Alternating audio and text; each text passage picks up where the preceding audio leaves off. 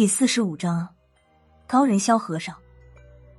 我们回到爷爷家时，已经席开四桌，不过还没有人动筷子，看样子是为了等我和孙胖子这两位领导了。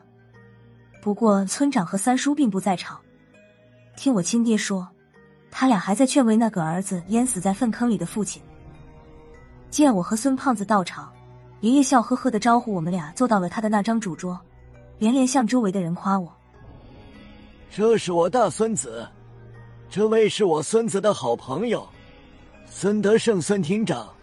对对，我孙子就是早些年当兵的那个。不是我夸口，我们老沈家的人在哪儿都能出人头地。爷爷正白话的唾沫星子横飞的时候，门外走进来一人，接过爷爷的话头道：“那是老沈家，现在是清河县的大姓。”出的都是人才，进的先不说，就是土改那会儿的沈乡长。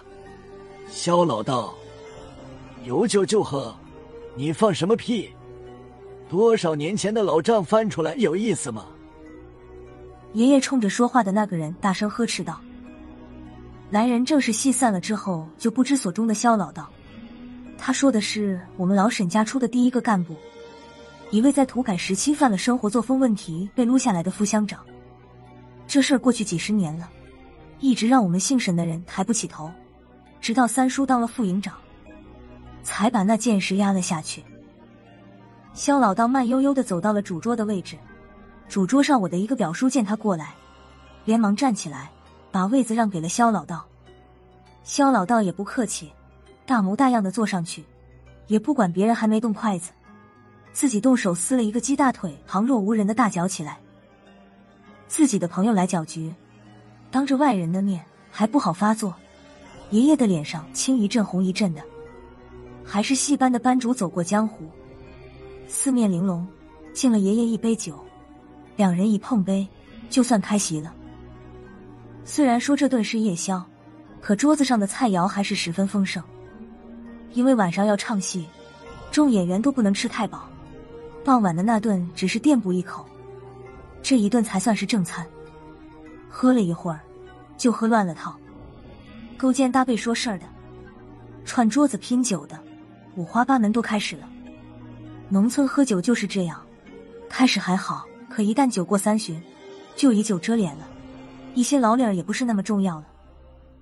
不过有这身警服傍身，还真没有谁敢提着酒瓶子过来找我和孙胖子拼酒。那几桌已经有喝的东倒西歪的。我看着好笑，手里也没闲着，在盘子里扒拉出一个蹄筋，放进嘴里慢慢嚼着。还没等我将蹄筋咽下去，孙胖子突然用胳膊肘捅了我一下。等我看向他时，他下巴一扬，正看着对面的我爷爷和肖老道。肖老道不知什么时候到了爷爷的身边坐下了，老哥俩正低头小声谈论着什么，完全看不出来他们刚才还差点吵闹起来。刚才肖老道说到河里的事了。孙胖子压低了声音说道：“我不动声色的点点头，装作有盘菜够不着，起身夹菜，支棱着耳朵听到了几句他俩的说话内容。老沈，别犹豫了，就这样，明天还得死人。你说的靠谱吗？我心里没有底。放心，只要鬼戏一开锣。”看情形，爷爷已经被肖老道说动心了，瞪着眼睛在几个酒桌周围找了一圈，朝对面酒桌上已经喝得脸红脖子粗的我亲爹说道：“老大，你去把老三找回来。”自打那年三叔当上副营长，衣锦还乡之后，只要三叔在家，爷爷遇到大事都一定要和三叔商量。我亲爹喝的正在兴头上，舍不得离开酒桌。又不敢得罪他亲爹，不得不嘀咕了一句：“都后半夜了，找他干啥？说不定老三都睡了。”见他大儿子没有动的意思，啪的一声，爷爷拍了桌子，吼道：“小王八蛋，你到底去不去？”我亲爹一杯酒刚送进嘴里，就被我爷爷这一巴掌吓了一个哆嗦，刚喝下去的一口酒全喷了出来。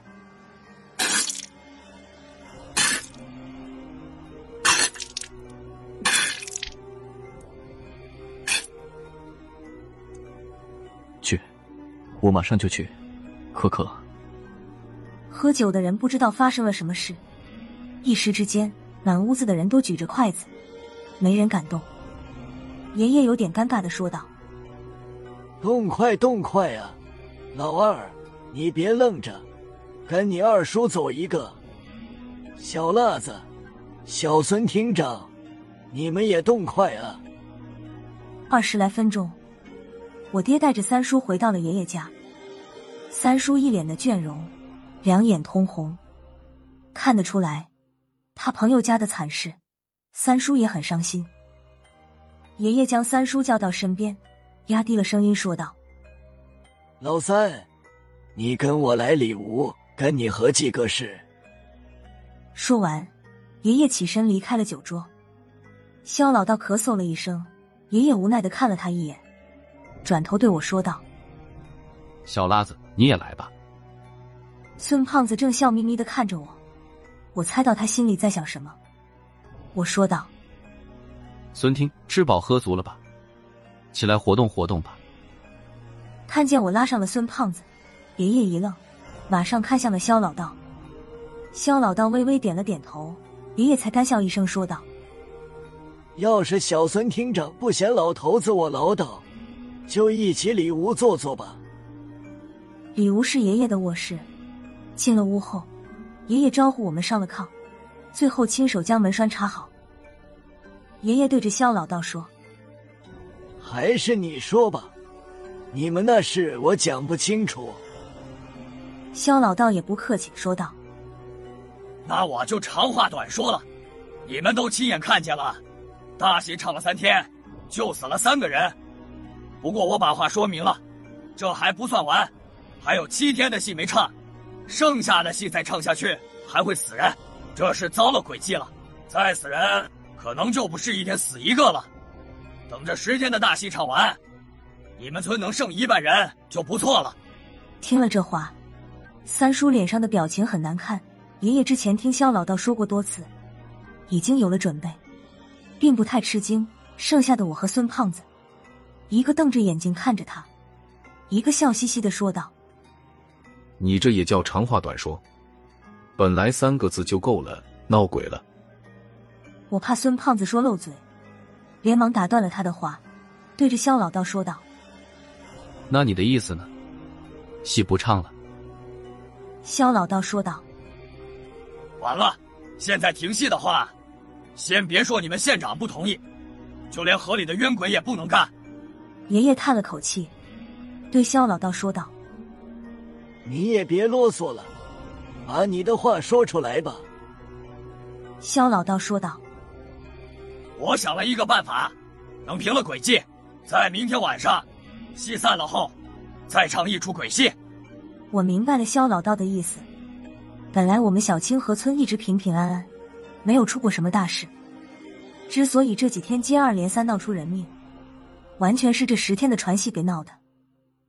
唱传戏也有唱传戏的规矩，只是传戏在我们小清河村已经消失的太久。能模拟出几百年前百日传戏的情景，已经相当不容易。当初的什么规矩，几乎已经没什么人知道了。根据肖老道讲，光是唱大戏本来还出不了事儿，但是唱戏的时间和地点就很有问题了。传戏是在傍晚掌灯开锣的，要一直唱到晚上十二点以后，这属于洋人占了阴时。而且唱戏的地点是在河面上，河水属阴。在阴时阴地为阳世人唱戏，这就遭了诡计。加上这次唱传戏的时辰选的不好，第一天开锣的时间竟然赶上了阴时，传戏一开，就像是块磁铁一样，将周围百里的阴气全都聚集到此。鬼随阴气走，戏传附近阴气鼎盛，自然也少不了鬼祟了。我和孙胖子看见的阴雾就是阴气的结晶了，里面晃动的人影，按肖老道的话说。是正在看杨氏戏的鬼祟了。孙胖子听得不以为然，他说道：“你说出事的根源是唱了几天的传戏，不过我怎么听说这传戏可不是第一次唱，几百年前不就唱过一次吗？那次好像还唱了整整一百天，也没听说那次出了什么事。”肖老道看着孙胖子微微一笑：“因为那次的主持人知道唱传戏的规矩，传戏正式开始之前，要在河边摆上三牲，还要烧纸烧香，向医世人借食借路。这还不算，传戏每唱二十四天，都要回避阳世人，为阴世人唱一出鬼戏。当年说是唱了百日大戏，其实只为活人唱了九十六天。肖老道说完这番话，屋里再没有人接茬儿，只是孙胖子晃着大脑袋，看样子还想要说点什么，好像又找不到辩驳肖老道的话。一时之间，屋子里鸦雀无声。三叔突然想起了什么，说我：“只说了一个字，就没了下文。”爷爷看了他一眼，问道：“老三，你想说什么？”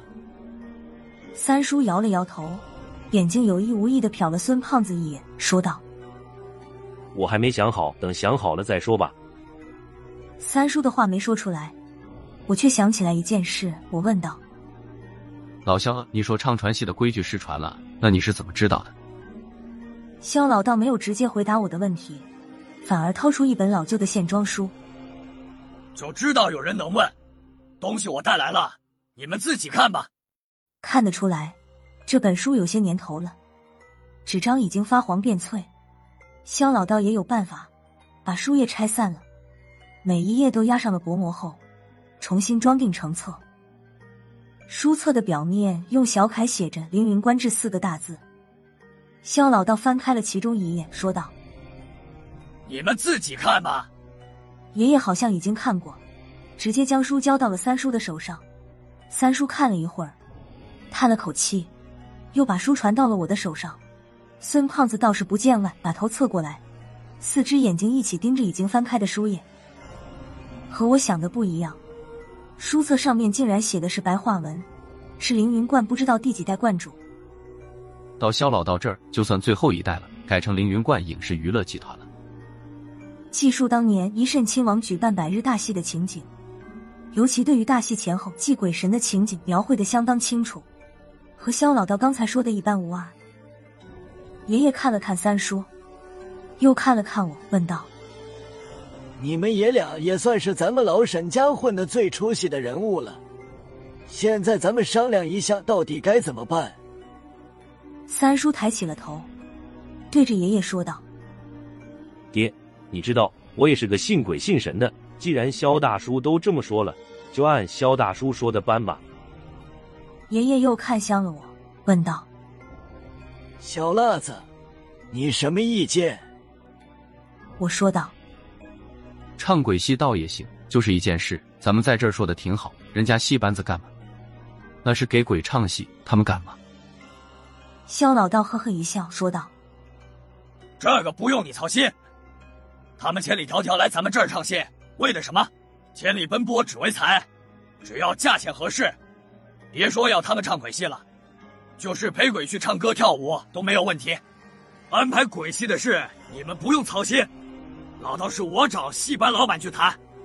肖老道说的竟然有些亢奋，爷爷还是有些不放心的问道：“那钱？”